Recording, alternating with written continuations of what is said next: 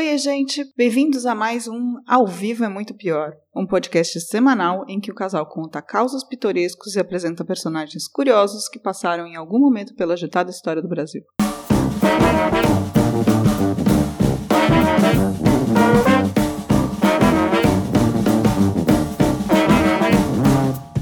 Eu sou a Camila Kintzel. E eu sou o Danilo Corsi.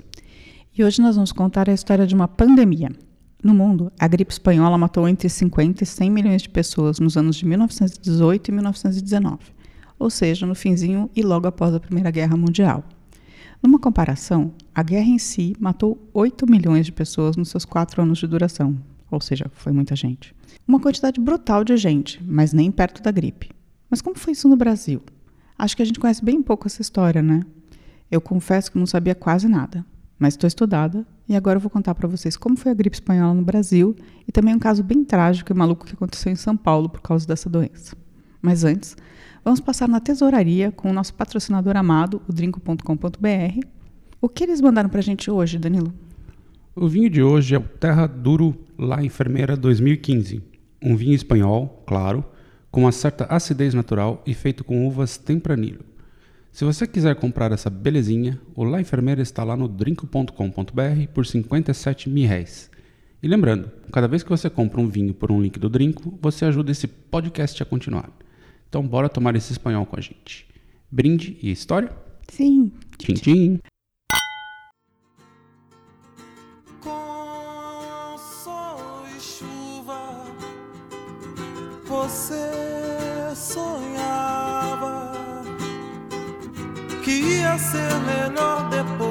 Queria ser o grande herói das estradas, tudo que você queria ser.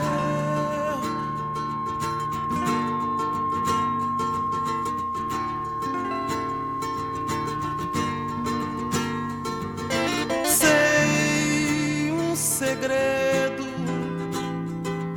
Você tem medo.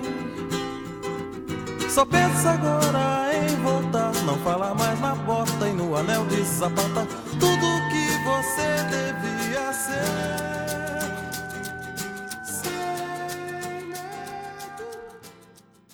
Bem, a primeira coisa legal de se dizer sobre a gripe espanhola é que ela é realmente uma gripe, a famosa influenza H1N1. Mas não é espanhola coisa nenhuma. Dizem que o nome de gripe espanhola pegou porque a Espanha era neutra durante a Primeira Guerra Mundial e não censurou as notícias da doença. Basicamente, pensa numa guerra.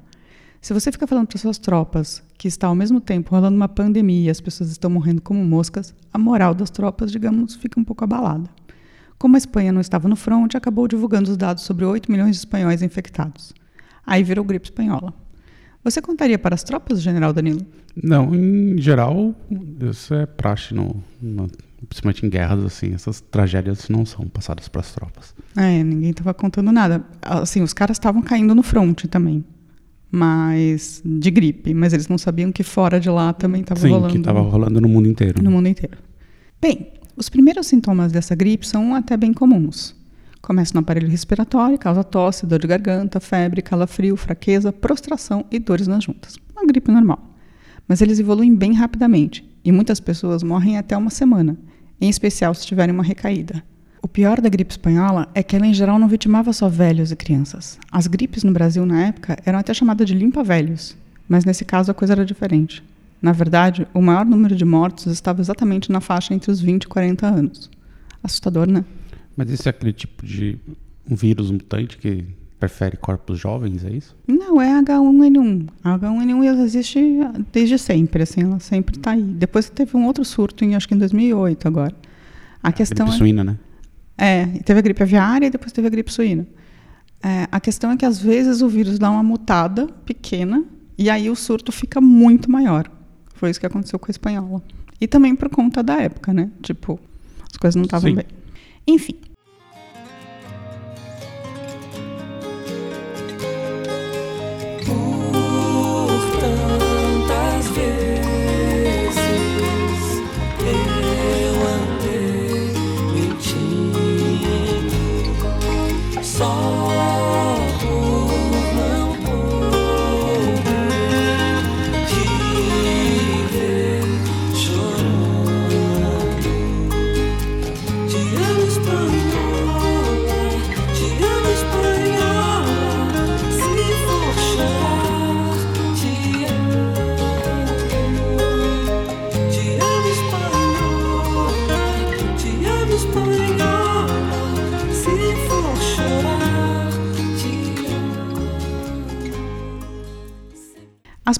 Notícias da gripe chegaram ao Brasil em 22 de setembro de 1918, por conta justamente do contágio de uma delegação médica brasileira que foi ajudar nos esforços de guerra.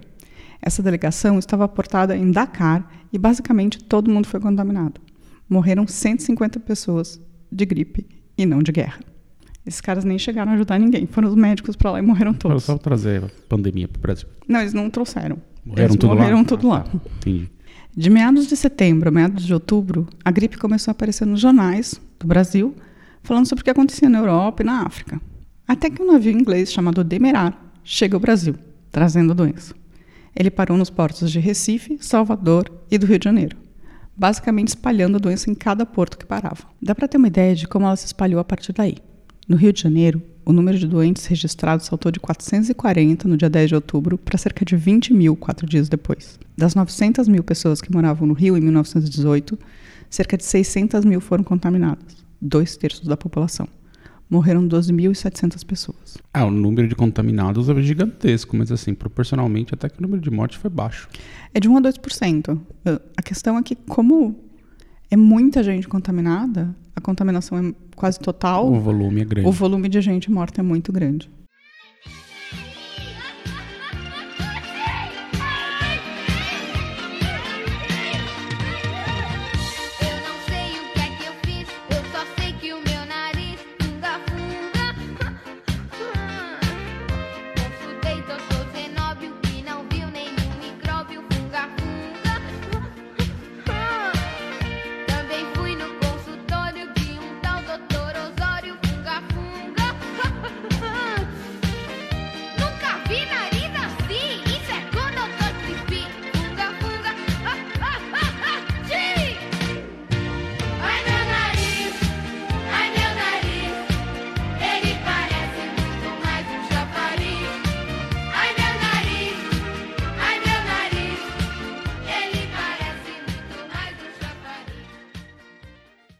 E a capital federal soube lidar muito mal com a doença, pois a velocidade de contágio era enorme, a incubação era curta, com alto grau de letalidade. Os sintomas apresentados também variavam bastante, em especial nas recaídas, depois dos primeiros três dias de gripe. Os doentes reclamavam de zoeiras nos ouvidos, surdez, dores de cabeça e febre. Quando se desenvolvia, apresentavam sintomas como calafrio, hemorragias, sangue na urina e ao vomitar, e aí começavam problemas cardíacos, infecções nos intestinos, pulmões e meningite. Em poucas horas, a vítima podia sufocar, ter diarreia, sentir dores lancinantes, ter síncopes, aí entrar em coma e morrer. Absurdamente agre- agressiva, né?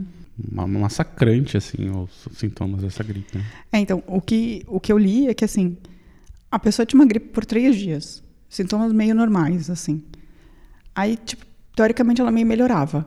Aí, no quinto, sexto dia, ou uma semana depois, ela começava a ter os sintomas de novo, só que num grau, assim, surreal, e morria. Bom, naquela época também a medicina não era tão avançada assim. E, mas tem outra coisa aqui que tem muito a ver com. Isso é um, uma coisa meio típica do Brasil, assim, né? A gente não sabe lidar com emergências e tragédias, né? Não, é, eu vou- já vou ler uma declaração da época para você entender o quanto foi horroroso isso. Você que só ganha pra juntar. Diz pra mim o que é que há. Você vai ver um dia em que fria você vai entrar.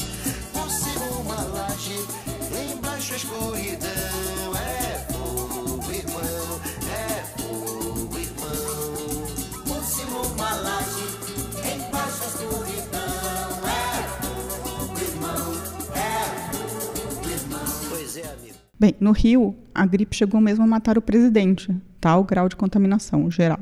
Rodrigues Alves deveria ser empossado em 15 de novembro de 1918 para o seu segundo mandato, mas estava doente da espanhola. Nunca se recuperou e acabou morrendo em janeiro de 19, aos 70 anos. A coisa lá ficou tão feia que as pessoas começaram a colocar seus mortos nas ruas, que ficaram cheias de cadáveres. Faltavam caixões e coveiros. Tem a declaração de uma testemunha da época que eu vou ler agora para você, porque eu achei surreal, assim. Diz a testemunha da época, seu Nelson. Foi uma coisa pavorosa. Nunca, em toda a minha vida, vi algo que chegasse perto daquela sassânida infernal. Não tinha na cidade rua em que pelo menos uma casa a família inteira fenecera. Em muitas, todos da família estavam acamados e cabia quem passasse pela rua alimentar e dar remédios. Geralmente eram os coveiros, lixeiros e policiais que acudiam, dando remédio e alimentando. Às vezes a família inteira que tinha caído doente. As pessoas colocavam panos negros nas janelas e portas das casas para que eles soubessem que ali tinha gente doente e viessem socorrer. O pior de tudo é que estava morrendo gente aos borbotões. O governo dizia nas ruas e nas folhas que a gripe era benigna. Certo dia, as folhas noticiaram que mais de 500 óbitos, e mesmo assim a gripe era benigna. Benigna. Benigna. As mortes eram tantas que não se dava conta do sepultamento dos corpos. Na minha rua se via um oceano de cadáveres. As pessoas escoravam os pés dos defuntos nas janelas das casas para que a assistência pública viesse recolher. Mas o serviço era lento, e aí tinha hora que o ar começava a empestear, os corpos começavam a inchar e apodrecer. Muitos começaram a jogar os cadáveres em via pública. Quando a assistência pública vinha recolher os cadáveres, havia troca dos podres pelos mais frescos. Era um cenário mefistotélico. Uma coisa bem medieval, né? Peste negra. Assim. Completamente, assim, os caras não estavam, eles estavam zero preparados em termos de assistência pública para cuidar do número de pessoas que foi atingida, assim. E quando eles começaram a morrer, tipo, Não, não tinha plano de contingência, né? tinha zero, assim. Dizem que ainda eles começaram a criar, colocaram um monte de gente para fazer caixão e aí colocaram turnos à noite no cemitério para sepultar as pessoas, mas tipo quase a cidade inteira estava doente, né? Então, não, sim, os números são brutais, assim. É difícil uma magnitude dessa você conseguir ter alguma coisa realmente eficaz, mas assim, a impressão que dá é que foi tudo meio toca o barco aí, né? Não, foi, foi muito toco barco aí. E, o, e, o, e os caras dizendo que a gripe era benigna, né? Tipo, que ninguém ia morrer, que tava tudo bem, que era só uma gripe. Enfim, O que será que me dá? Que me bole por dentro, será que me dá? Que brota a flor da pele, será que me dá? E que me sobe as faces e me faz corar. E que me salta aos olhos a me atraiçoar. E que me aperta o peito e me faz confessar. O que não tem mais jeito de dissimular e que nem direito ninguém recusar. E que me faz mendigo, me faz suplicar. O que não tem medida nem nunca terá. O que não tem remédio nem nunca terá. O que não tem receita. São Paulo, ao contrário do Rio, foi mais ligeira nas medidas sanitárias, mas não evitou o drama da gripe. O primeiro hospital provisório para os espanholados, em geral pobres, foi instalado no prédio vago da Hospedaria dos Imigrantes, ainda em outubro. O número de gripados aumentou rapidamente. Dia 16 de outubro eram 29, no dia 18 eram 179. Mas não foi na mesma velocidade que no Rio. Dizem que a gripe veio com um estudante de medicina que tinha saído do Rio doente e morreu poucos dias depois em São Paulo, sendo o primeiro caso oficial na capital paulista. Aí o governo determinou o fechamento de locais públicos, escolas, parques, teatros e cinemas, impediu reuniões noturnas e proibiu os enterros com acompanhamento a pé. Foram desaconselhados os beijos, abraços e apertos de mão, assim como visitas a parentes e amigos. Medidas de contenção, né? Sim. Em São Paulo, foram notificados oficialmente 116.777 casos, entre meados de outubro a 15 de dezembro. Mas estima-se que cerca de 350 mil pessoas, ou seja, aproximadamente dois terços da população paulista, tenha sido atingida pela gripe. Há registros nessa época de que médicos, farmacêuticos e políticos fugiram da cidade em direção às cidades menores assim que a gripe chegou. Clássico, né? Sim, deixa lá, deixa a bomba explodir e vamos salvar, Os né? caras A elite sempre fazendo elitice. Viram a epidemia chegando e falaram: opa, estamos indo embora. E aí começou a faltar médico, né? Você tem que cobrir a boca quando tossir e quando espirrar, tente se acostumar. Você tem que cobrir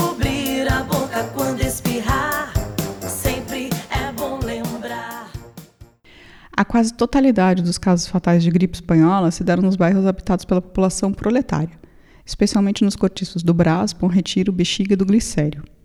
Basicamente, muita gente vivendo junto em condições sanitárias já não tão boas e com problemas que vêm de antes, de má alimentação, a falta de recursos.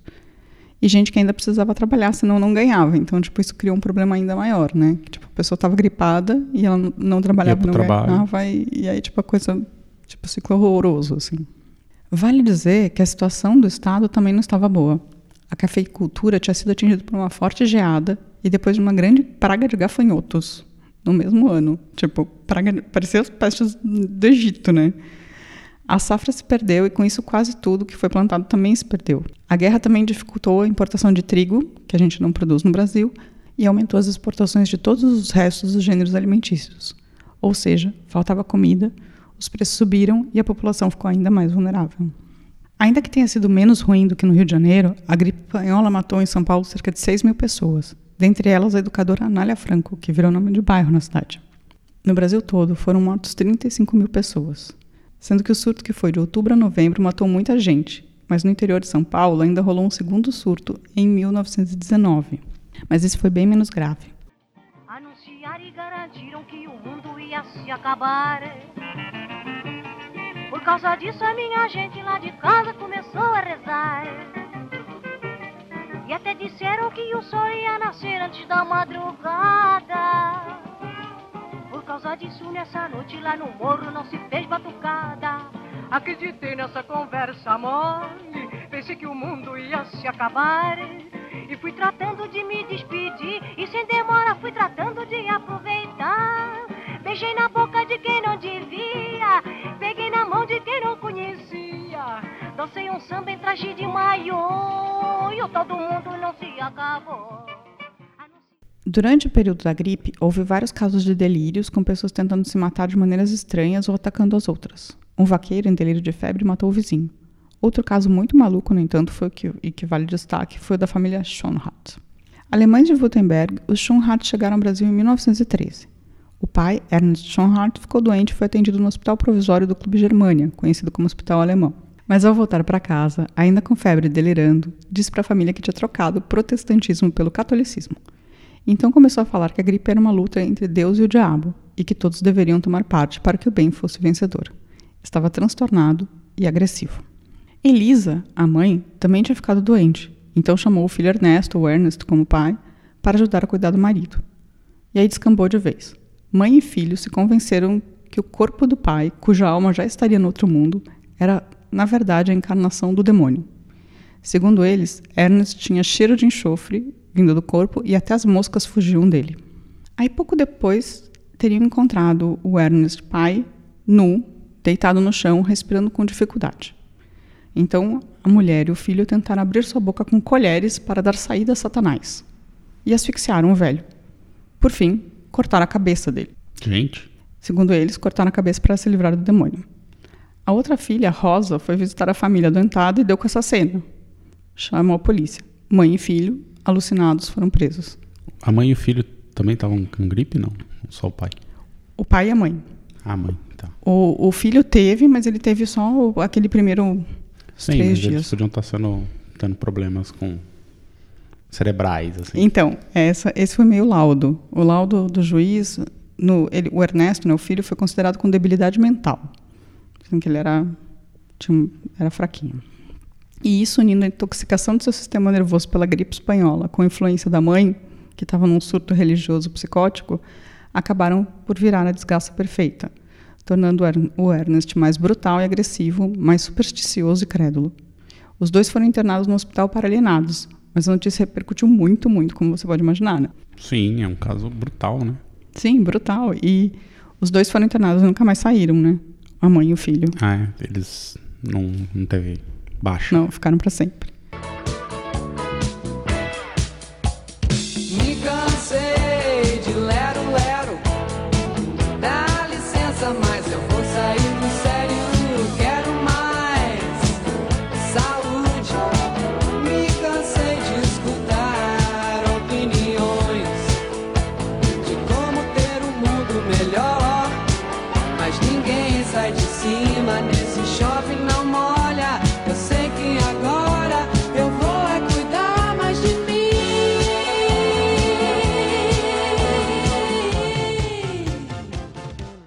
seja, a gripe atingiu o Brasil de maneiras completamente absurdas, matando o presidente, causando surtos psicóticos e, mais uma vez, mostrando que o país, em especial o Rio de Janeiro, não estava nem um pouco preparado para lidar com uma doença como essa. Mas não parece que mudou muito em 100 anos, né? Não, mas acho assim, acho novamente, pouco tempo atrás teve o caso da Zika, agora tá tendo óleo no Nordeste, enfim. E acho que se tivesse um, um novo surto de gripe com essa brutalidade também, o número de mortes no Brasil ia ser estratosférico. É, é, em, em defesa do Brasil de 1918, eu diria, eu diria que assim, o mundo inteiro não estava preparado para a gripe. Tipo, a gripe assolou o mundo inteiro e ninguém soube muito bem lidar.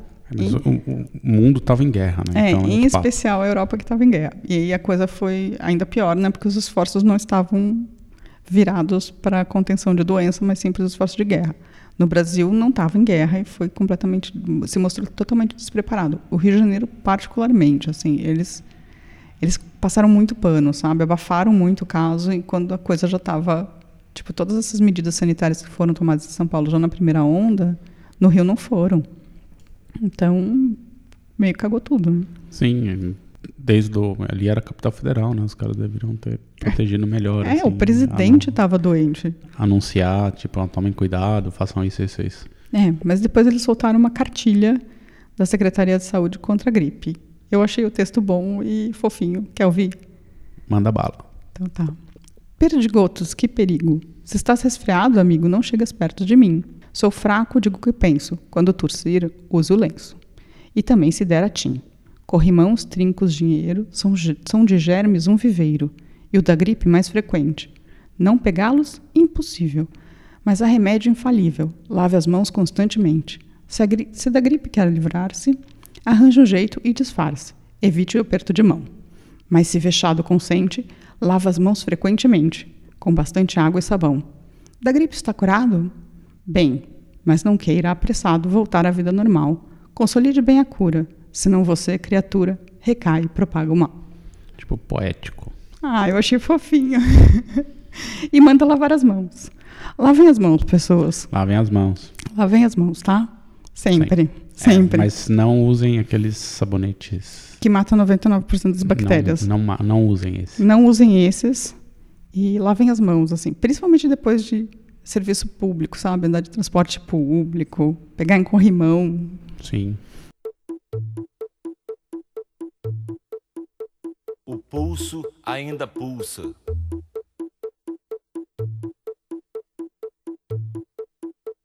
O pulso ainda pulsa.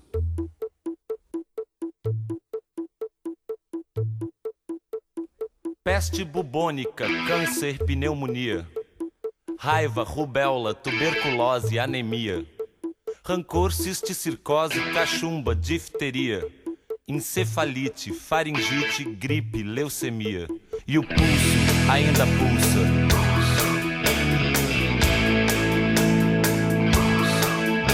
O pulso ainda pulsa. E é isso. Gostou da história, Danilo? Boa história. Eu não sabia que a gripe espanhola tinha sido o H1N1, não. Não sabia mesmo, assim. Achei que era outras. Como é? Cepa, né? Que fala. Cepa do vírus, é. É o mesmo. Tá aí até hoje. Tá aí. Vira e mexe, ele volta pesadão também. Na verdade, os epidemiologistas falam que o próximo, a próxima grande pandemia tende a ser de gripe, tende a ser de H1N1 ou H7N7, uma coisa assim, que é um outro número, mas que Provavelmente vai vir da, da China também. é, e que tende também que a gente não está nem um pouco preparado e que vai ser horrível. Tomem vacina. Vacina para gripe é importante, viu? Ajuda bastante, principalmente contra H1N1. Apesar de tipo o vírus mudar sempre, por isso tem que tomar vacina todo ano, porque o, o vírus muda, mas ajuda você não morrer de gripe espanhola, brasileira, chinesa, Sim. aviária, suína. O corpo já fica um pouco mais preparado, né? É. Bem, então é isso. Se você gostou da história, conta pra gente no contato arroba muitopior.com.br. Você pode deixar comentário lá no site também, ou mandar uma mensaginha no Facebook, na página Muito Pior Podcast. No Twitter a gente é arroba muito pior, também dá para mandar uma mensagem direta. E você pode ouvir o podcast em todos os agregadores possíveis, no Spotify e no YouTube. É isso, tenha uma boa semana. Tchau, tchau. Beijo, tchau, tchau. É.